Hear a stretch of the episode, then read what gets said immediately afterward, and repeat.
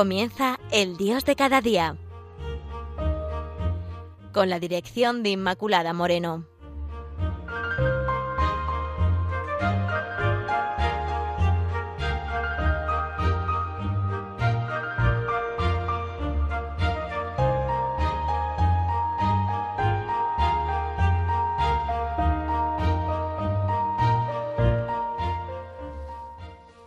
Queridos amigos, se abre el día y damos gracias a Dios, pidiéndole que esta sea una jornada en la que podamos darle gracias y bendecirle. Bienvenidos a todos a este espacio del Dios de cada día. Hoy tomo la lectura, la hermosa lectura de la unción de Betania, para que nos ayude en esta reflexión y además así, de esta forma, nos centra el día.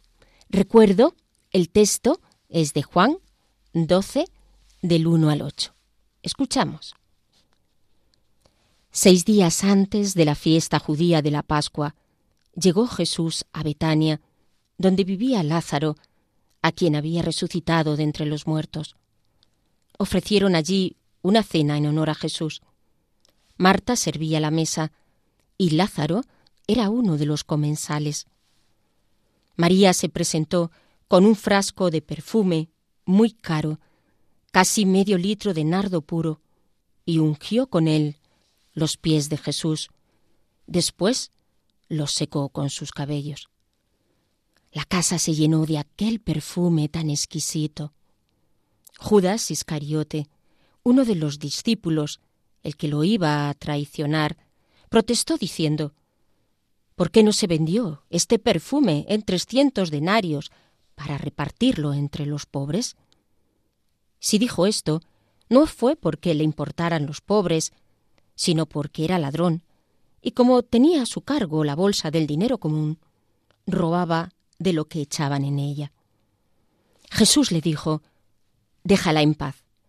Esto que ha hecho anticipar el día de mi sepultura.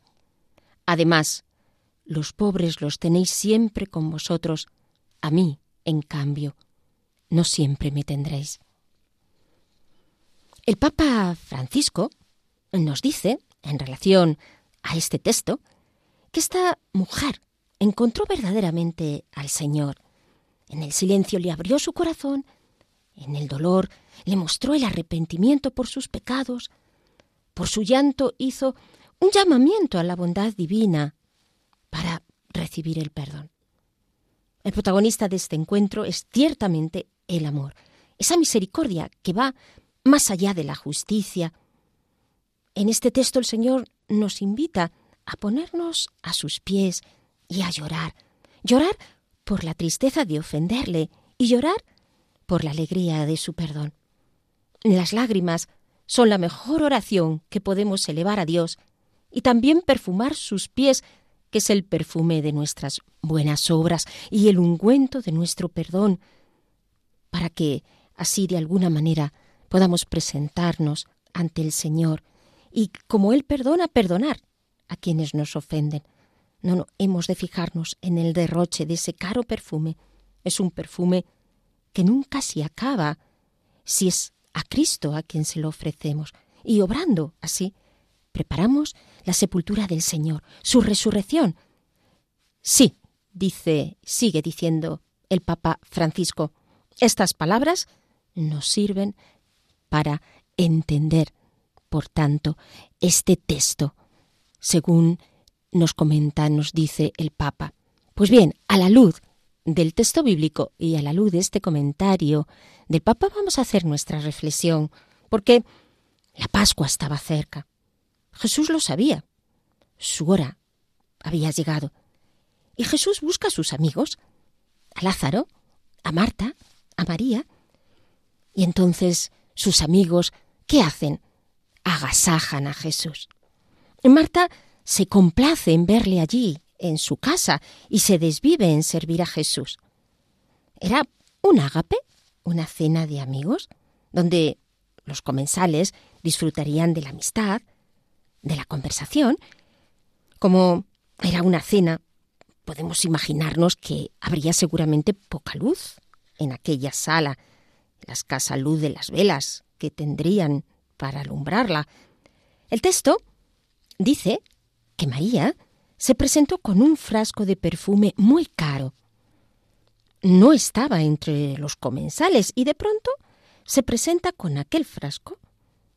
Era un perfume muy bueno, porque era bueno permanecería.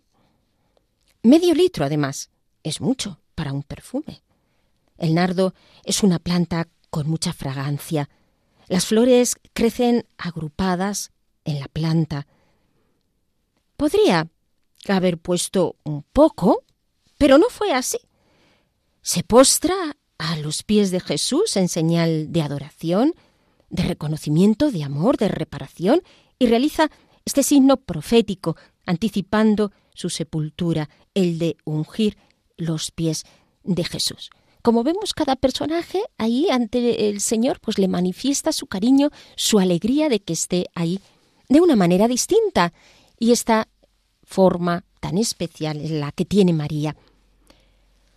Todo está indicando que esta mujer estaba llena de amor, sobreabundancia de amor.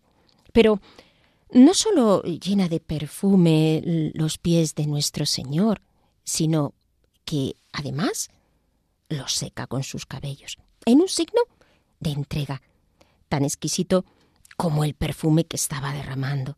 Así expresa este amor, un amor delicado, que es fiel a la dinámica del amor, que es la del crecimiento, la de la expansión, la de la entrega.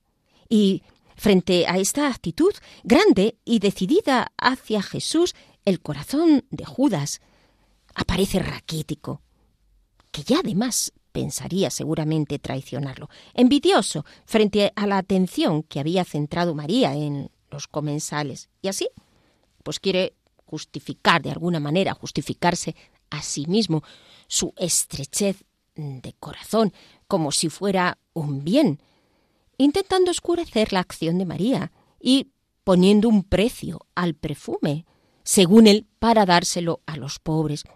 Y el evangelista vemos cómo nos explica que ya robaba de la bolsa, que en vez de encargarse de ella con generosidad, hacía todo lo contrario.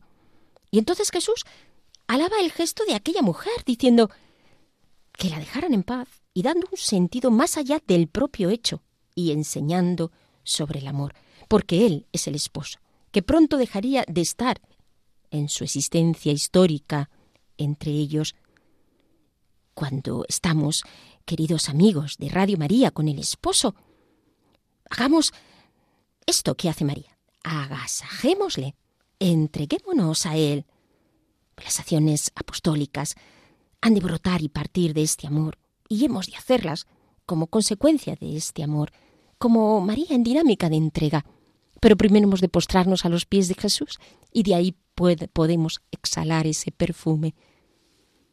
Hay una imagen central, como ya habrán podido entender, en el pasaje bíblico que es la del perfume. En las culturas orientales se daba un gran consumo de perfumes, también en Israel. La Biblia los menciona. Salomón y Ezequiel también hablan de ese mercado de los, de los perfumes. El perfume era tan necesario para la vida como la comida y la bebida. Su significado es doble. En la vida social manifiesta el gozo o expresa la intimidad y la ofrenda y la alabanza en la liturgia. Por una parte el aspecto social, por otra parte en el ámbito litúrgico. En uno expresa el gozo y en el litúrgico la alabanza y la ofrenda. Está exteriorizando también el perfume el gozo de vivir. Perfumar la cabeza de un huésped es decirle lo contento que se encuentra al recibirlo. El perfume puede desempeñar a veces un papel más íntimo, el de transponer la presencia física de un ser querido o, algo que, sientes que te atrae. Se exhala su esencia. En Esther y Judith también penetran en el corazón de los que deseaban seducir y lo hacen a través del perfume. La esposa del cantar de los cantares asimila la presencia de su amado bajo el perfume de nardo. Y aquí encontramos la conexión más clara. Las de las nupcias, las del amor, la del matrimonio. Y esto es la eternidad. Un banquete, un banquete para siempre, con Cristo, que es el ungido, Luego, en realidad, habla mucho este signo de María. María anticipa, como ya hemos dicho, la resurrección y eh, está hablando de que Cristo es el Mesías, es el ungido. Veamos entonces cómo puede iluminarnos este pasaje en nuestro día. En el día a día, una y otra vez, vivimos de la realidad de la resurrección. Jesús resucitado sale a nuestro encuentro. No sé si somos conscientes de esto en el día a día, que es Jesús resucitado el que sale a nuestro encuentro. Y el día es una invitación de Jesús que toma la iniciativa para que nosotros seamos sus amigos, que entra en nuestra vida y desea que cenemos con Él. Pues en este día podemos identificarnos con algunos de los personajes que aparecen en el pasaje. Quizá podemos ser Marta, queremos agasajar a Jesús, queremos servir al Señor y nos empeñamos en ello. Seguro que es lo que queremos, servirle en lo que el día nos presente, aunque tengamos unos quehaceres ya prefijados y que jalonan nuestro día, vivir abiertos a esta sorpresa para servir a Jesús, al pobre que sale a nuestro encuentro, el vecino que necesita ser escuchado, el amigo que está solo, que ha perdido quizá a un familiar, al compañero de trabajo, que encerrado en sí mismo se siente marginado. ¿Dónde está Jesús, que sale a tu paso en este día para que les sirvas? Agasaja a Jesús sirviendo a los hermanos. Bueno, aquí tenemos este otro personaje más oscuro, que es el de Judas. No llevemos este corazón raquítico de Judas, no justifiquemos el mal. Y ahí está María, nuestra alma dirigente, eso sí, como ella, y cojamos estas actitudes, porque hemos sido ungidos en el bautismo, porque exhalamos este óleo perfumado del bautismo, signo de nuestra condición de hijos de Dios, y le hacemos presente en medio del mundo. Y por ser ungidos, somos reyes con el Rey Cristo y sacerdotes con quien es sumo y eterno sacerdote.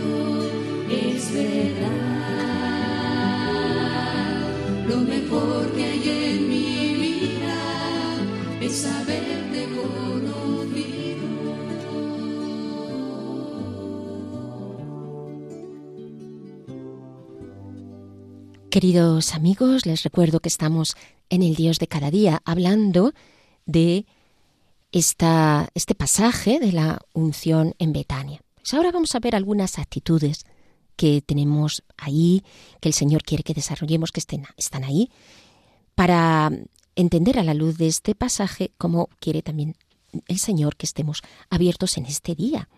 La libertad interior, que se expresa exteriormente en ese gesto el de ungir los pies con aquel perfume, sin importar lo que otros podrían pensar, haciendo un gesto inesperado en aquella reunión que muchos no entenderían. La libertad interior es la libertad de creer, es la libertad de esperar, es la libertad de amar, dice Jacques Philippe. Libertad para amar en este día a Jesús con todo nuestro ser, para esperar en Él, para serle fiel. Libertad para adorarle, libertad para alabarle. Si habla mucho de libertad, pues somos libres. Y hacemos esta opción, opción por Cristo, libertad frente a todos los que nos persiguen, para expresarnos, para luchar por las propias convicciones, para realizar los gestos proféticos que el Señor nos ponga. Porque Jesús se manifestó con obras y palabras, pero esto que realiza María es un verdadero gesto, un gesto profético. ¿Os acordáis de alguno de esos gestos proféticos de Jesús? Uno de ellos que enlaza con este texto es el lavatorio de pies.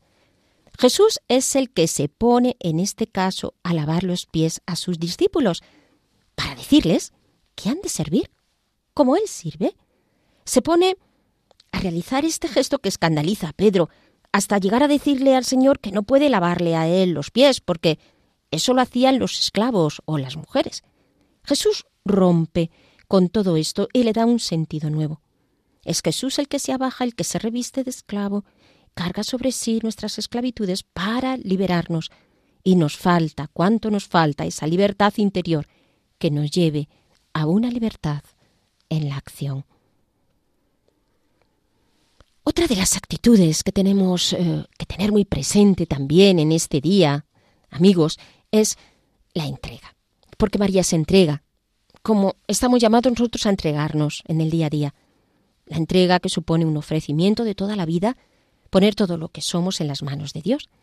Esa posibilidad queda ensanchada en el amor, porque el amor ensancha para que la entrega sea cada vez más grande. La entrega es, por tanto, también un desprendimiento de todo lo que somos para acoger a Jesús con generosidad, tal como se nos quiere entregar. Porque la entrega que nosotros podemos hacer es mínima en relación a la entrega de Jesús por nosotros. Nuestra entrega es un agradecimiento, o mejor, un signo que Jesús mira y se multiplica y va que Jesús mira y que eh, va multiplicando, que va creciendo, quiero decir.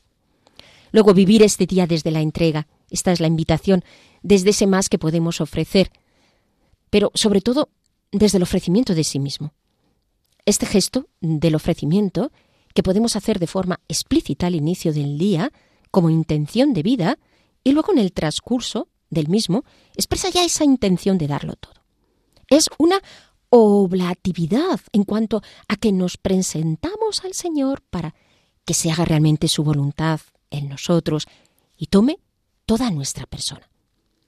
Esto, claro, se realiza con la conciencia de las propias eh, insuficiencias y, sin embargo, desde el olvido de uno mismo, para que sea real esta entrega y este abandono en el Señor. Es un heme aquí al Señor, sin condiciones, como la Virgen María. Como nos dice la carta a los Hebreos 10 del 5 al 7, no has querido sacrificios ni ofrendas, pero en su lugar me has formado un cuerpo. No te han agradado los holocaustos ni los sacrificios por el pecado. Entonces dije, aquí estoy, para hacer tu voluntad, como en el libro está escrito. Luego, esto es lo que puedes decir al Señor en este día. Aquí estoy, Señor, para hacer tu voluntad. Al fin y al cabo, nos invita a amar, y amar implica delicadeza, ser delicados con Jesús en este día, para ofrecerle un perfume único, el de nuestra vida, que va a adquirir las características específicas según como el Señor quiera manifestarse en nosotros y expresar así su santidad. Otra de las actitudes que nos enseña a vivir eh, en este día el pasaje es la adoración. María reconoce en Jesús al que al único al que debemos de rendirle, al único que realmente debemos de postrarnos. Luego, el término adoración está expresando respeto, reconocimiento, sometimiento, veneración, temor reverencial. Es decir, es una actitud fundamental por la cual se reconoce la criatura respecto al Creador, porque la adoración solo está reservada a Dios y con ello María reconoce en Cristo a Dios. En este reconocimiento, el alma se rinde, es decir, se deja en Dios, se abandona, se rompen las barreras. Y esta es otra actitud que ha de estar presente en este día, la de rendirse y rendir todo a Jesús, nuestro Rey. Amigos, cuando vemos que hay situaciones que nos superan, cuando no podemos más, entonces es cuando nos rendimos al Señor, porque somos duros, hasta que nos rendimos de veras y del todo. El Señor va sacando de nosotros lo mejor, pero a nosotros nos cuesta no dejarle grietas y, no, no dejamos pasar al Señor. Entonces le decimos, Señor, en esos momentos donde tocamos fondo, ¿qué deseas? ¿Qué quieres? Por eso, hermanos, en este sentido, podemos entender la imagen de poner el perfume en los pies como en un lugar en el que dominas para asegurar que todo está bajo su señorío. Tú no dominas cuando estás ahí a los pies de Jesús, pero es Jesús el Rey, el que sí, y tú estás en ese reinado, si tú quieres, claro. El cabello también aparece en el cantar de los cantares como un signo de belleza. En el sentido nupcial, el cabello es entregado al esposo para que se den las nupcias del cordero que pasan por esta entrega. Luego somos ese perfume del Señor que se exhala para que muchos queden de Él impregnados. Y esta sería otra de las actitudes, ir a la actividad concreta de nuestro día, bien al trabajo, bien al apostolado, exhalando este perfume del Señor, queriendo desaparecer. Esta es la actitud para que Él se haga presente. Y así de aquí, de este desprendimiento, de este dejar que sea Él, viene la alegría. Porque, aunque haya dificultades, y ves a personas que en medio de ellas no dejan de sonreír de veras, porque aparece esa sonrisa auténtica, que expresa esa alegría profunda, que brota del corazón del hombre, que lleva a Cristo, pues ese es uno de los rasgos que deja el perfume. La bondad, otra de las actitudes, cuando ves que hay personas que responden con bondad frente a los acontecimientos, que perdonan con facilidad, que lo hacen como de forma espontánea, que ni siquiera se dan cuenta de la bondad que llevan dentro. Pero es el Espíritu Santo el que nos va dando ese perfume de Cristo cuando actúa en nosotros, nos renueva, hace que toda nuestra vida adquiera ese carácter sobrenatural, porque el Espíritu da ese carácter sobrenatural a las acciones y nos lleva a vivir la novedad del Evangelio. Querido amigo de Radio María, es el Señor quien te invita en este día a vivir preparándote para las bodas del Cordero, como una novia se va adornando para su esposo. Así estamos llamados a vivir cada día, preparándonos para el esposo, y nos prepara el Espíritu, que es perfume, al rendir todos los pies de Cristo, en adoración en libertad, en entrega, en donación de sí, en amor.